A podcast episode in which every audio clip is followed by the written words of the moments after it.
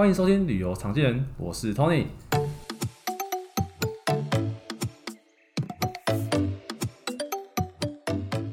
在新冠肺炎的影响之下呢，大家都没办法出去旅游，但在瑞士的滑雪胜地，这些饭店反而是客满的。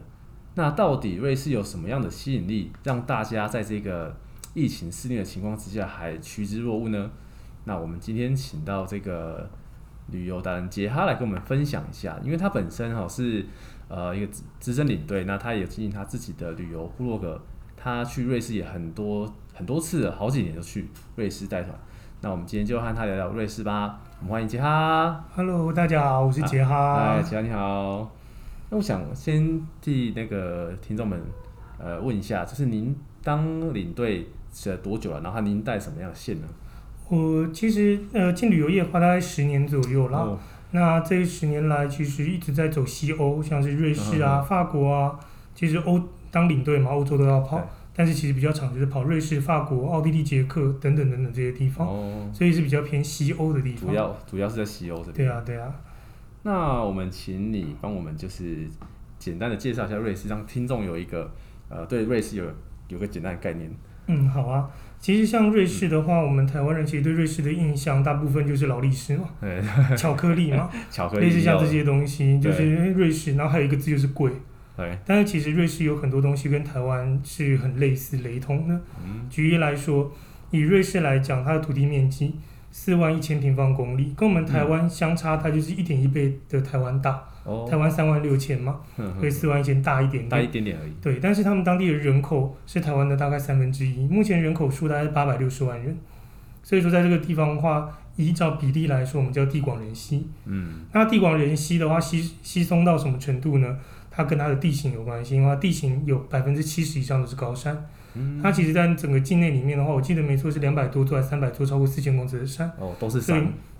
它的这个山的比率啊，跟台湾有点类似，因为我们台湾其实有中央山脉，有五个大的山脉在台湾，嗯、所以其实我们台湾也只有西部是平原，而跟瑞士有点类似，因为阿尔卑斯山它从西边的法国融合阿尔卑斯山大区一路贯穿瑞士，嗯、之后来到瑞士东边的奥地利。所以这样贯穿过去之后，它的山是东西向的。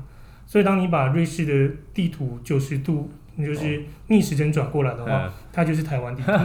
因为西边、哦、它的西北边刚刚好就全部都是平原。嗯、那应该不能说平原啦，比较高的丘陵地。对，那至于其他地方都是高山。那它呢，跟台湾相反的地方，台湾四面环海，它四面全部都是土地，嗯、它不靠海。瑞士完全没有靠海的。对，所以像瑞士这个地方，也因为地势的关系，造成他们有很多蛮呃特殊的一些呃工业发展。是。像我们讲到的，刚刚讲到的手表劳力士。对。他们其实最早这些钟表业是家庭代工的感觉，在家里自己做的。是、哦。所以说他们比较少会有那种集中性的大的那种工厂。嗯、当然，随着现在呃时代进步，工业化，现在还是有一些工厂，但是你会发现那些工厂其实普遍来讲并不太大，嗯、并不太大。但是我们光是就他们的地地形的概念、土地的大小，你就会发现它其实跟台湾有很多相似的地方。嗯、哼哼，这就是为什么其实，在几年前大家一直在封瑞士的时候，就要从经济上面来讲，要从什么旅游方面来讲，嗯、吃的喝的来讲，会有一种很大的共鸣。曾经有一段时间，新闻媒体一直在报。嗯、那瑞士的话。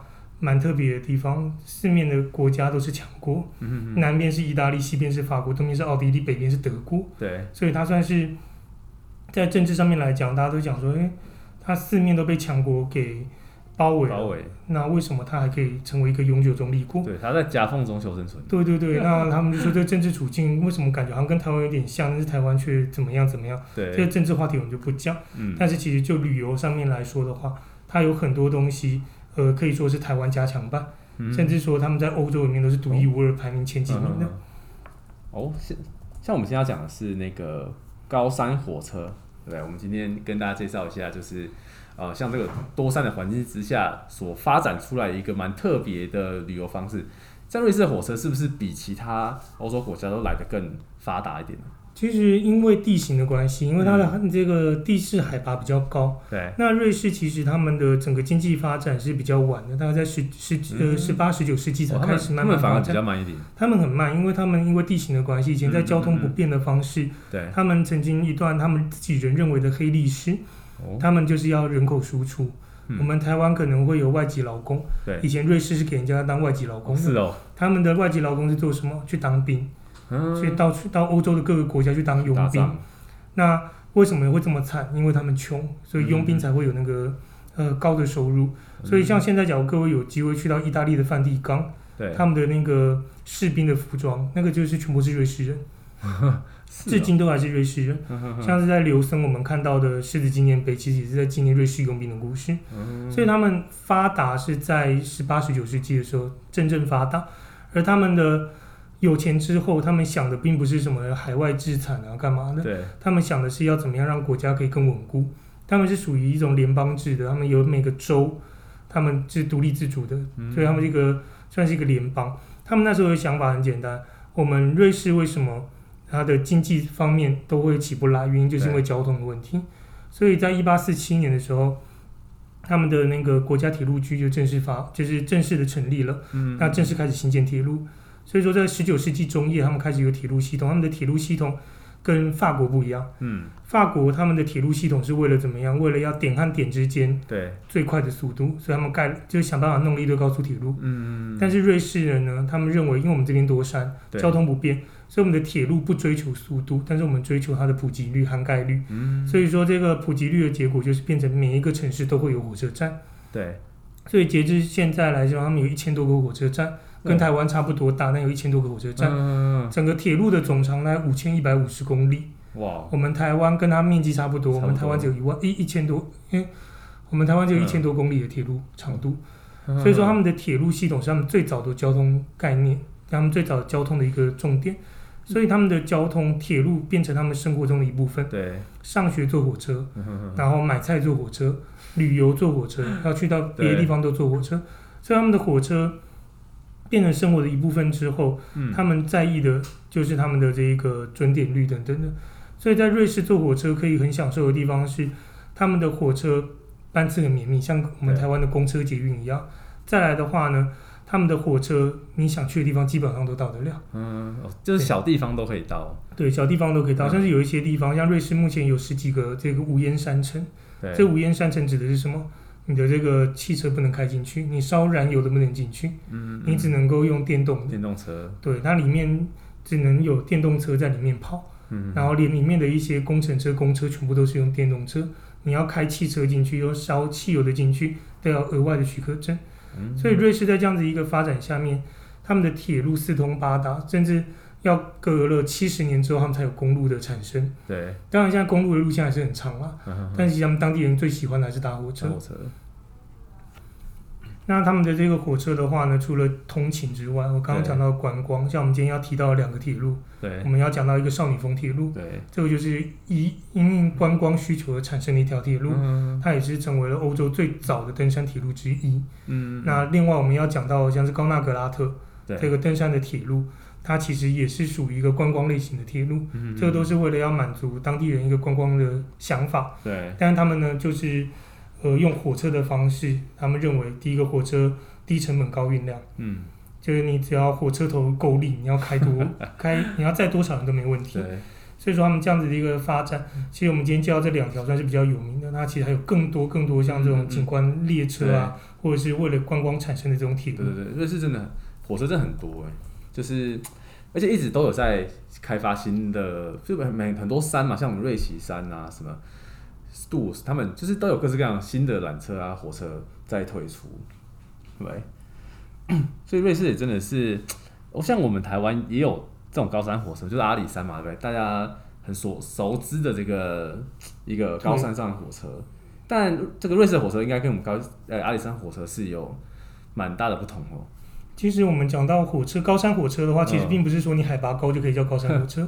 高山火车的话，它其实有一个制定的一个规定，就是你的高低海拔要超过一千五百公尺。嗯，阿里山铁路有。对对，那瑞士的高山火车的话，当然就有更多，因为我刚刚讲过他们的高山特别的多嘛。对。那像阿里山铁路的话，他们说的是我们讲的就是五种登山功法。嗯。就是登山火车的五种功法，它里面就占了四种。哦。包含了像是你的回旋，就是透过之字形或是回旋绕山上山。对。然后呢，或者是它用后推式的这种呃动力等等，它有五种功法。那阿里山铁路唯一一个没有的功法是用齿轨。嗯，也是增加抓地力，然后它用齿轮去带动，嗯然后让它让火车可以上山。那在瑞士的话比较特别，瑞士的话大部分都是属于齿轨。嗯，那真正的高山铁路的话，最有名像伯尼纳列车。对，这伯尼纳列车其实它跟冰河列车是有一段是重复的。对，它跟阿里山铁路就有点类似，它是一它是利用地形，然后利用长度，用回旋的方式上山。这样子的方式的话，让它高低海拔落差。它可以在短短的一公里、两公里内，它可以上升一爬升一两百公尺的海拔，很多诶。对，这其实很厉害的。嗯。它其实像在最后的一段布里西奥的大回旋，它在一个回旋就直接下降了。呃，我记得没错，好像下降了一百二十公尺左右。所以说这个东西，呃，在当地的这种铁路发展，跟台湾阿里山。同工异曲之妙，但是我们在台湾就只有这么一个。其实，在亚洲的登山铁路其实也很少，对，因为我们的海拔没有那么高。嗯，对啊，那阿里山铁路相对于瑞士，算是可以比较容易相比较的。嗯，这也就是为什么这个阿里山铁路，其实在几年前，呃，最早它跟日本的铁路称为姐妹铁路，嗯，然后现在的话，在几年前，它跟瑞士的高纳格拉特铁路变成姐妹铁路。就是因为同样都是高山火车，同样都历史悠久。很多旅行团哦，基本上都主打什么两大民风啊，还是三大民风、四大民风等等等的，大多数的都会都会包含这个少女风，对不对？对，少女风其实算是蛮早在台湾做推广的一个、嗯、一一一家铁路公司，它是私人铁路啦。嗯、因为其实，在瑞士观光铁路大部分都是属于私人铁路居多。那少女峰铁路的话，它第一个百年铁路。那在一八八六年就开始盖，盖到了一九一二年，嗯、也是民国元年的时候，他们已经把火车开到海拔三千多公尺的地方。那其实我们讲少女峰铁路，那其实除了历史悠久之外，它也创下了一个记录，到目前为止都还是、嗯、这个历史是它是属于欧洲最高的，或者说我们讲瑞士最高的这个火车站。哦，对，它的海拔三千四百五十四公尺。哇，对，那它的这个起点的话呢，其实是来自于。呃，比较接近平地。我们刚刚讲到，呃，瑞士西北边这边一个叫因特拉根的地方，因特拉根。那这个地方当起点，一路慢慢往上开。当然，这个是我们现代的说法了。其实最早的少女峰铁路是由比较高的地方叫小夏代克 （Kleinscheidegg） 这个地方开始计算。但是我们通常来讲，我们会呃以因特拉根为起点。因特拉根海拔其实真的不高，嗯、所以它这样子直接一路爬升上去，中间转换两次的火车。对。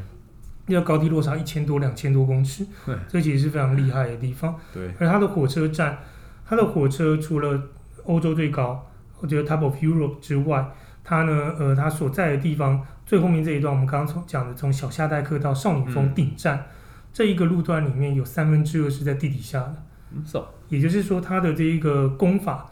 当然，我们用用了齿轨，对，然后用了窄轨，就是比较那个标那个比较窄的铁铁轨的距离。嗯，但是呢，它有三分之二是在隧道里面进行。哇哦！所以说，当你走进隧道到达最顶端的话，你会发现周围全部是岩壁。但是当你走出来的时候，一看出来，你会看到外面是漂亮的山景。那在这个地方，除了 Top of Europe 欧洲最高之外，我们在这里还可以看到欧洲最大的冰河，最长的冰河，全长二十五公里吧。哇！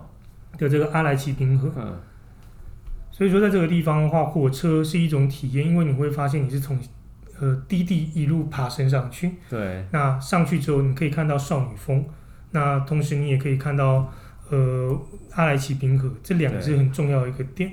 诶，那就我所知，是要去少女峰的话是，是呃是不是有不同点可以上去？然后他们搭的交通工具也不一样，有缆车或是。其实少女峰铁路的话，从一九一二年完工之后，嗯、它一直以来都是以火车为主要的运送方式。对，你可以选择从因特拉根出发，对经过 Lauterbrunnen，Lauterbrunnen 我们台湾的翻译叫做瀑布镇。嗯，它这边有高低落差最大的瀑布。嗯、从 Lauterbrunnen 到小夏代克 Kleinscheidegg 就是我们刚刚讲的少女峰真正的起点。嗯、之后再上到少女峰的顶部，就是 Top of Europe Jungfraujoch。Joch, 那另外一个路线的话，从因特拉根搭火车到嗯、我们台湾的翻译叫做岩石森林，嗯、那或者是岩壁都好。对。那从 Grindelwald 一样，再搭车直接搭到 Kleinscheidegg，所以这两条路线都在 Kleinsteigen 呃直接汇合之后才一起上去搭火车到 Jungfraujoch。嗯，那这个火车路线行之有年，然后火车已经换了好几代车厢。嗯嗯嗯。那他们在之前就有规划一个叫做 V-Bahn，也就是大 V 字形，有一个那个胜利 V 的这个形状的一个缆车路线。这个缆车路线我记得没错，在去年的时候已经完工了。嗯、这个完工的话呢，就可以让呃旅客可以从 Grindelwald Grund 一样在格林华德，对，就是像岩石镇这里，他可以直接搭缆车，直接搭到 Eiger Glacier，嗯，也就是我们从 Kleinsteigen 跟小夏代克通常上去之后，会有一站就是艾格滨海站，对，我记得没错，艾格滨海站。之后就进到地下了，所以他在艾格滨海站这边的话做一个缆车站。它可以直接从那个 Grindelwald 直接搭缆车直接上去，可以节省你坐火车至少可以快上十七分钟、二十分钟。这是一个新的一个内容。那，那对，这算是一个比较新的一个呃设施。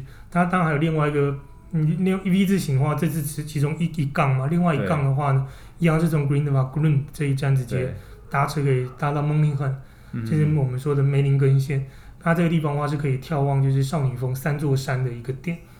其实我们、在少女峰的对面这样。对，它是少女峰的算是前面，然后可以看到一个完整的少女峰的山体。嗯、因为其实少女峰并不只是一座山，我们通称的少女峰铁路，它其实是包含了三个三座山的内容。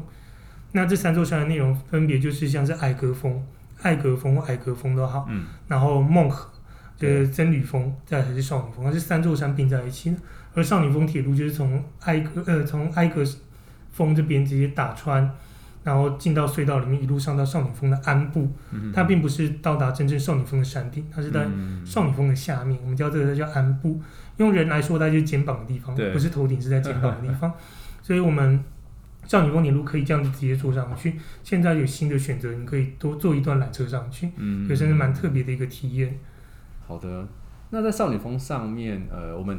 我们玩的主要就是看，像你说看那个冰河嘛，然后他们还有什么特别的的景点在上面？少女峰火车，少女峰的话，我们讲少女峰山顶的这个火车站，我要讲它是，目前我看过最复合型的高山火车站。嗯，它为什么叫复合型？它除了是火车站之外，它叫 Top of Europe，就是欧洲最高的火车站。对，再的话里面有纪念品店，Top Top of Souvenir，然后最高的纪念品店。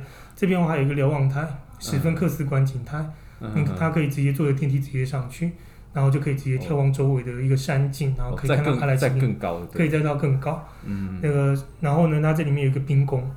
哦。它这个冰宫的话，每每隔三五年要重新雕塑过。它这个冰宫就是在地底下，这个完全结冰的一个状况下，你可以在里面走。这一个冰洞是不是？一个冰洞。嗯。然后再来的话呢，它有一个地方叫雪原。对。就是一个室外空间，你可以踏在雪上面。那这个地方因为超过海拔三千公尺，终年积雪，所以就算是一七八月正夏季的时候去，你都一样会踩到雪。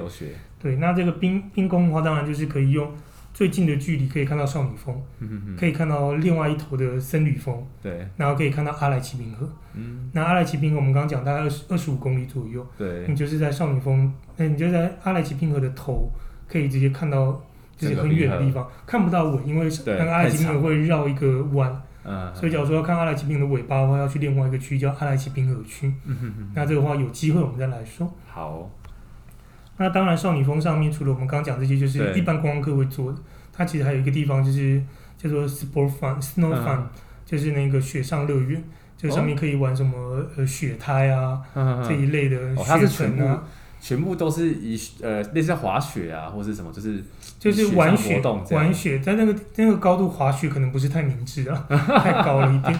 但是就是它针对一般的普罗大众来讲，它有什么雪盆啊、嗯、这些东西可以玩，就是适合一般大众。很像滑草的感觉。对对对，但是其实夏天它比较少开放。哦，但冬天有。因为夏天的话，那个雪很容，那个软的雪一下来之后马上就融掉，只留下冰，所以会比较严重。哦那就就台湾的一些旅行团来说的话，也比较少会去到这里，哦，因为时间上面来讲，比较对，那可能会花比较多时间，然后大家玩。不过如果今天是自己去玩的人，可能就就有机会可以对，可以排一下，就可以用。然后上面有，然后上一个我在那边有欧洲最高的巧克力店，就是那个 Lindt，哦，那个我知道。对，他在之前在上面开了一个巧克力店，叫做最高的巧克力店。当然这边也有餐厅，那餐厅的话当然就有分成不同的区块的餐厅，对，也蛮有趣的。哦，那我们呃少女峰讲完之后，我们现在下一个要跟大家介绍是那个策马特的高纳格拉特的这个登山火车。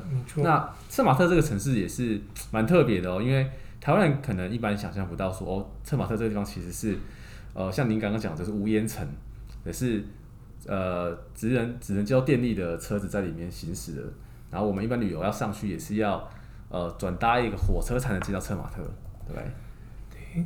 因为其实像我们瑞士的话，其实对于瑞士的景色来讲，嗯、少女峰铁路是一个名字，那是它那是慕名而来。对。但是当你看到那个少女峰的山的形状，我说真的，就是你还真的没有去过很多次，你真的认不出来哪一座是。对对。但是少女，那在我们来到策马特 Zermatt 这个地方，嗯、它呢最重要的就是它这边有一座山是瑞士的国山，叫做马特洪峰。嗯。马特洪那个那个那个有一个、呃、三角形的对对对三角形的山。因为其实，在瑞士的整个境内里面，我们可以看到很多嗯类似的山，然后山就长得一样嘛。但是上那个马特洪峰比较特别的地方是，它是一个三角形的山，对但那有点像金字塔这种感觉。但是它周围没有其他跟它差不多高的山，嗯、所以你就觉得它好像就独立在一个区块里面，就是一座三角形。嗯、这座三角形的山是瑞士的国山，你看到瑞士很多相关跟观光有关系任何的 logo，常常都会出现它的形状。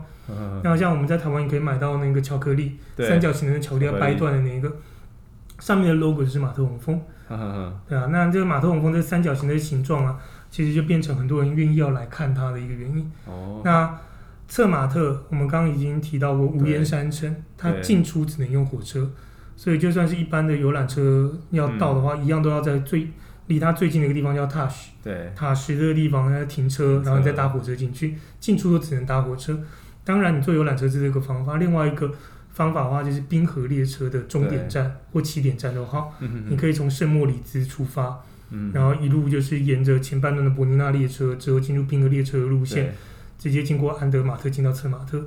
嗯、这个路段的话，就是冰河列车的一个特殊的一个点。嗯、那这个全长坐下来七个半小时左右。哇！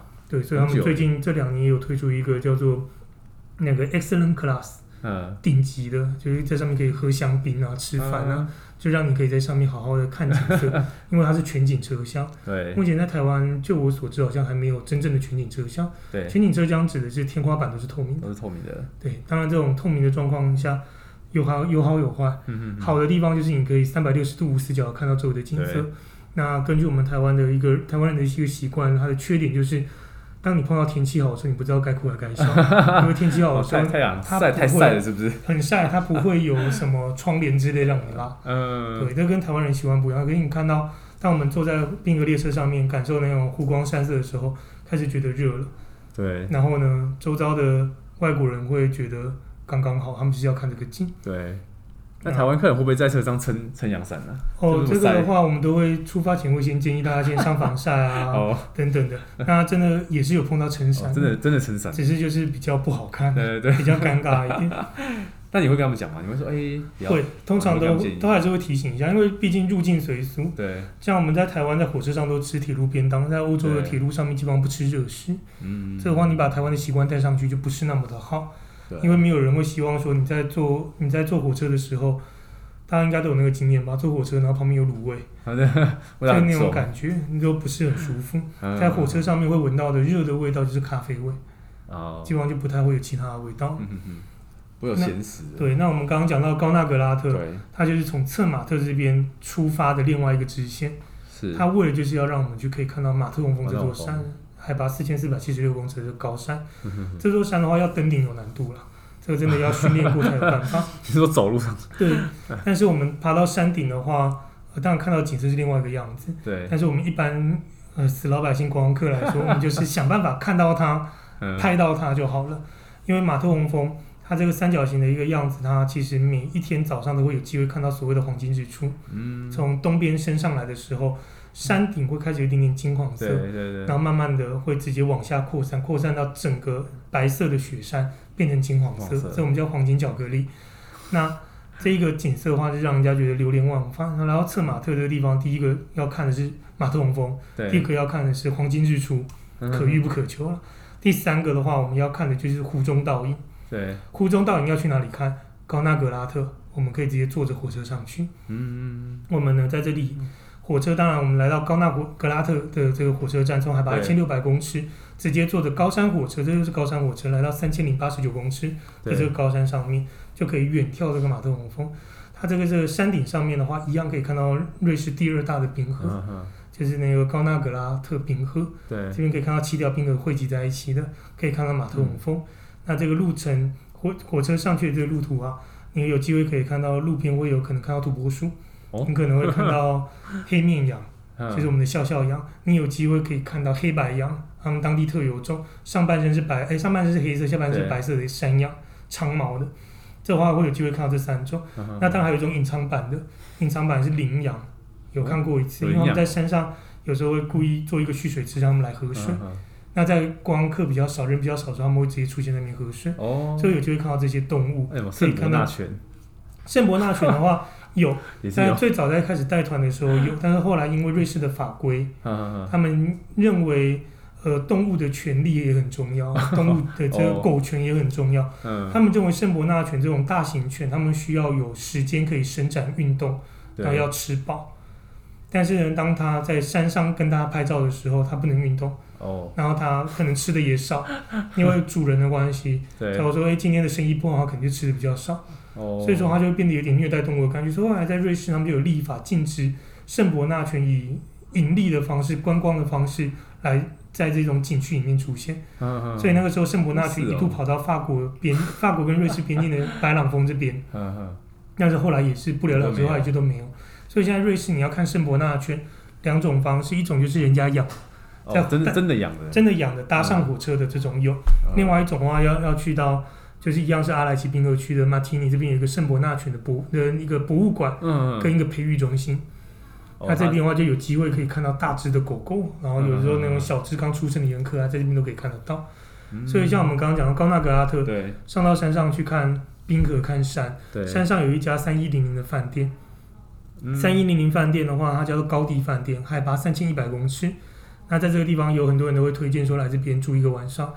运气好的话，早上可以看到云海日出。嗯，然后运气不好的话，当然就什么都没有嘛。对。那这个三一零零饭店也是蛮多人愿意去，但是要去的话，可能都要稍微留意一下，因为你是在山上过夜，容易会有高山症的反应，就是容易会晕眩啊、呕吐啊等等那种比较不舒服的状况。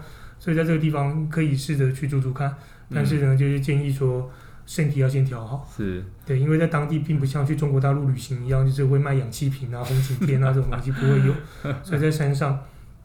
就是要特别留意自己的身体。嗯、哼那我们刚刚讲到来到这康纳格拉特火车站，我们刚刚讲到的看马特洪峰、看黄金日出，第三个一定要看到的就是湖中倒影。对，湖中倒影从康纳格拉特这边下来的话，这边就有一个叫做那个利菲尔湖 （Riversee）。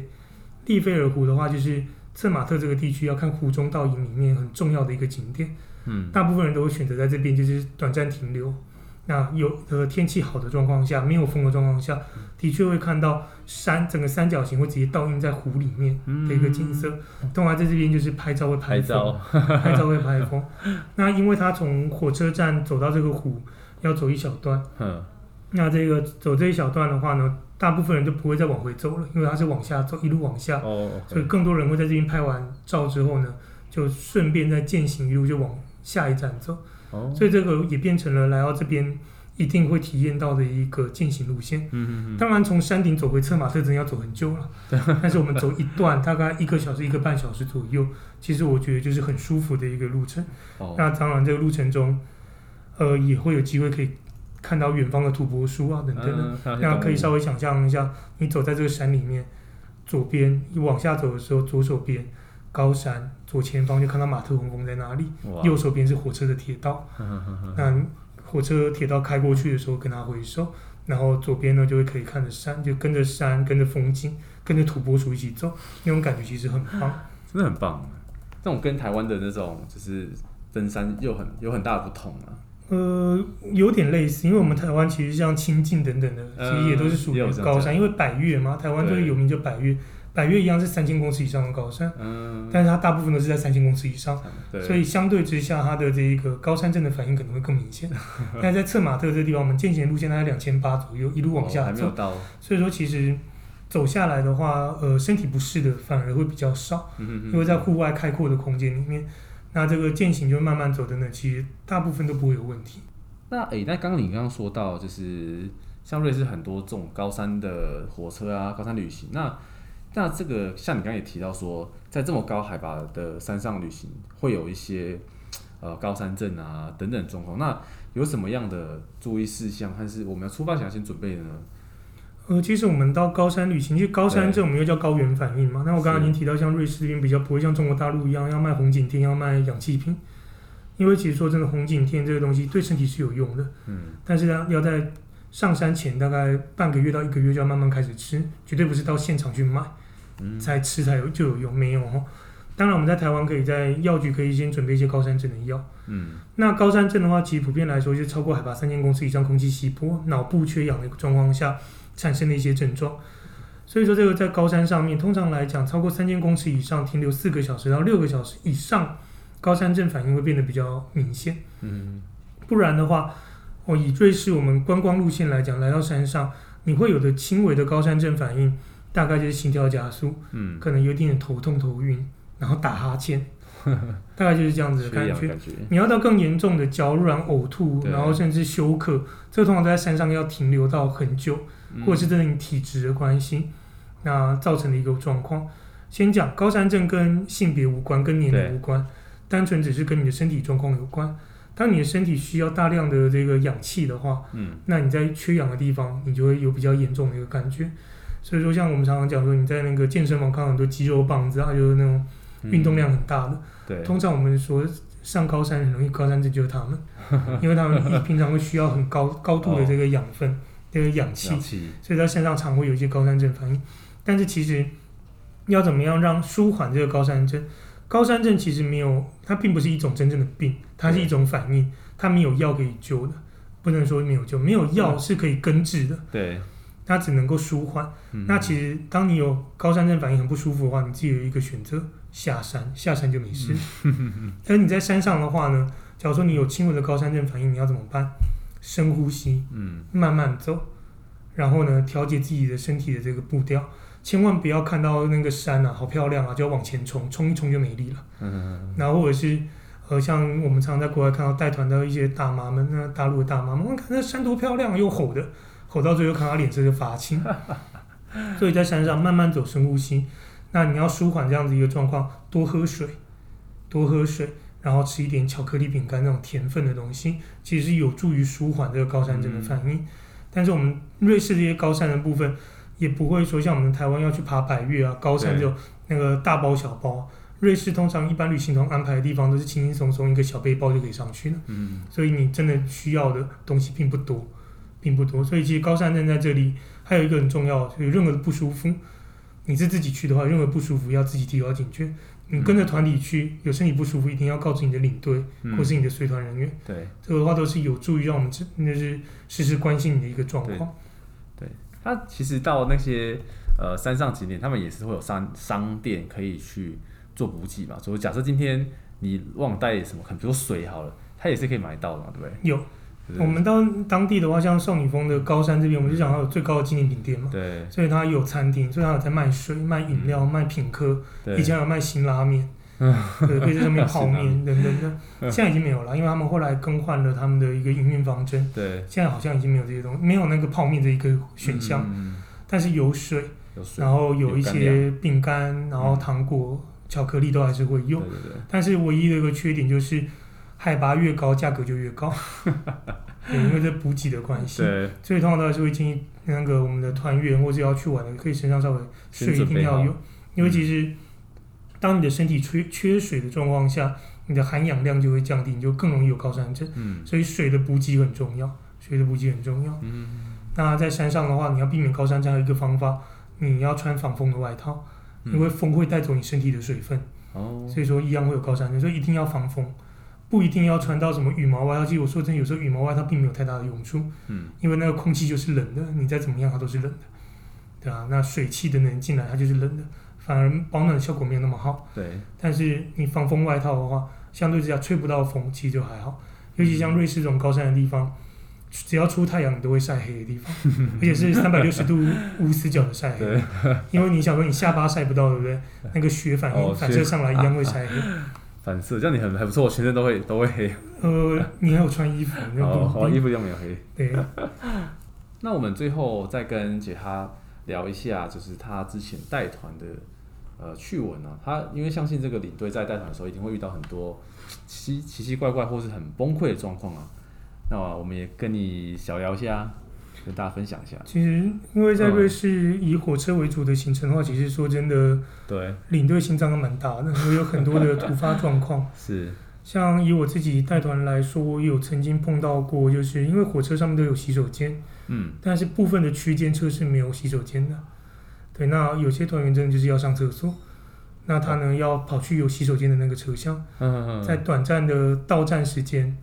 到站了之后，短暂可能三十秒、一分钟前要走到下一个车站去上厕所，因为区间车中间是分开的。对对，那结果就是因为这样，瑞士的火车在开动之前都是鬼鬼祟祟的，门关了就开走了。那不会像台湾一样冰蒙冰蒙没有这种东西。是哦。时间到它就开走了，它连门都不会每一扇都开，你有下车按门铃他才会开，所以它算是环保的一个做法了。对，我蛮赞同，但是有曾经发生过团员。要到前面去上洗手间，然后呢，就是下了车到前面的车厢去，按了那个按钮，那个按钮不是马上按马上开，对，因为就是很急嘛，所以看到门没有马上开，就赶快又往下一个门走，嗯，往下一个门走的状况下门就开了，他就看到门开了要走回来，对，然后门又关起来，然后车子就开走了，哇。我第一次碰到人生最惊惊险的一次，就是看到团员在火车 在火车站拍拍着火车的车。的车门，但是上不去。但是后来当然就是火车班次很多，所以到下一站我就回来接他，再继续走就结束了。哦、那那你剩下的同学怎么办？就在下一站等。再到那个直接到我们那一天的目的地，因为好在那一段只坐二十分钟。哦。所以就请他们坐到终点站，就是我们刚好那天到终点站坐，就是你们在终点站那边有一些超市，你们可以先买一些东西，嗯、买水，买一些东西。那等一下我们大概约几点？因为火车车班都是固定的嘛。对。就直接跟他们约几点，我们就在火车站集合。嗯，就结束这件事情。但那次已经整个脸都绿了，汗都整个飙出来。那是我碰过最惊险的一次。那碰过另外比较有趣的事情，可能还是一样是风土民情的状况。对。因为像呃，我们台湾的旅行团领队是把团员都当成家人、当成朋友，就是好好呵护带着嘛。就是一定就是要好好把团带好。但是像在中国大陆，他们其实普遍来讲，呃，带团的人比较像是领导。嗯对，他们不是服务人员，是大家跟着，就是跟随他的领导在走。呵呵呵，所以像我们在台湾，可能团体，嗯，像是团员走散了，或者是客人走散了，那领队会很紧张要去找人。呃，中国大陆的领队们，他们的心脏更大颗，他们一律都是团员找领队。所以我们常常会碰到什么状况，在车上会碰到迷途的那个中国旅客，找不到领队，然后说：“哎，这个是往哪里吗？”对，这是往往你要的目的地的。尤其像少女峰，他说我接下来要去留声啊，然后对，这个是往留声的，但是我找不到领队，我说呃，找不到领队的话，那怎么？那你们领队有跟你们约什么时候叫走散在哪里碰头吗？没有。他说那你有试着打电话给你领队吗？然后呃，手机没有，没办法打。嗯。对，然后不然就打他们国内的电话，然后他们现在换瑞士的手机，他台他中国的电话打不通，就变成。他在车子上超着急，然后嗓门又特别大，找不到领队，然后帮他打电话，帮他找领队。对，帮他找领队，领队就直接接起来，直接开骂。你现在人在哪里？啪，就开始一连串说，呃，我是别团的领队。对，真的就是莫名其妙被骂。莫名其妙。对，然后后来他们也是蛮霹雳的，就猛。他他就直接说，因为像那段车程要坐两个小时嘛，火车两个多小时，人生地不熟，他说你等下到终点站等我就对了。完全没有那个呃标记明显的地理位置的，完全没有，就是到站等我就对了。我觉得还蛮酷的，居然有这种神操作。对啊？像我们那时候，我的团员落掉了，你还要跟他讲说是在哪个火车站，在哪一个店门门口，几点几分的火车会到，你们在这边等。没有，就你到站等我就对了。然后自己在找这样，自己去找。所以说，就常会看到中国大陆面有很多那种呃不知道该怎么办的团员，就是会。需要我们的援手，对，真的也蛮常见。但是也不要说像中国大陆的团体，对，像早期在带团、在带健行的时候，也常常都会是一团带一团上去，然后变成三团下来，嗯、也蛮常有的。因为有一些领队就是不愿意带健行嘛。哦。他会说你们要走你就自己去走，因为这个健行的东西跟像土耳其的热气球啊这种东西相对之下都是有风险性的。嗯。所以有些人就是有些一般的旅行团是绝对不会说我写在行程里面带你去走这个。对。所以一定都是额外的。哦。然后然后但是额外的状况就让客人自己去走。嗯。那那种就很危险，要是迷路了。对，或者是受伤了怎么办？所以其实常常在早期在带团的时候，常常一团上去，三团下来。大家上面迷路什么的下不来。就是领队没有跟着走，嗯，然后我们的团体有领队，他就跟在我们后面就跟着走，哦，就变得非常的微妙的一个 状况。变超大了。对，变超大团体，然后就是你们怎么好像很熟，认识啊，不同团的不同团，对，也是蛮妙的一个状况。嗯，对啊，那另外比较有趣的，也许像是。观光客的组成吧，对。像我们讲到中国观光客，你这近这几年来变多，嗯，但其实这几年来最多的会是像是印度的客人，是。印度的观光客，印度的话蛮特别的地方是他们的旅行观念比较不一样，他们常常都是自由行，但是弄起来像团体旅行，嗯、为什么？因为他们出去玩都是携家带眷，哦，那你也知道他们的大家庭很多，嗯，可能就是。夫妻两个人出去玩，然后带爸爸、带妈妈，然后带侄子、带阿姨什么的，就一群人出去。他是一个家庭，可是来十来个，然后是自助旅行。团体的话就更可怕，团体的话可能动不动一个团就是五十个人，五十个人一个领队，五十个人游游览车是塞满的，大包小包、西家带眷。他们的习惯也蛮特别，是出国就是所有的家家当都带在身上，就就大包小包。那针对这种印度客很多的，像有一些。观光景点像少女峰，它其之前有一段时间，它两年三年，它的主打推广市场在印度，你就看到非常非常多印度的客人，非常多印度的这一些呃旅客，对，不管是观光团也好，散客也好，非常非常的多，多到少女峰直接帮他们开了一间叫做宝莱坞的餐厅，印度卖印度料理的，印度菜就是 buffet，他们是吃 buffet，我们一般在山上要吃套餐，他们是吃 buffet，buffet 就是咖喱。咖喱和咖喱，所以呢宝莱坞餐厅里面就浓浓咖喱味，咖喱然后旁边都会听宝莱坞的那个唱歌跳舞的音乐，哦、就也是蛮特别的一个状况。你的团员以为到印度旅游？不，他那个都是直接，就只有 for 印度的那个旅客。嗯、他最早的时候是有点没还宝莱坞餐厅还没有成立之前，它是混在一起的。哦。但是你就会发现在山上，大家都已经有点高山症很缺氧，然后闻到很重 很厚重的咖喱味。大家其实会更不舒服。对，嗯，所以说他们后来才慢慢的就是特别隔了一个餐厅给他们，然后这印度客在这里用。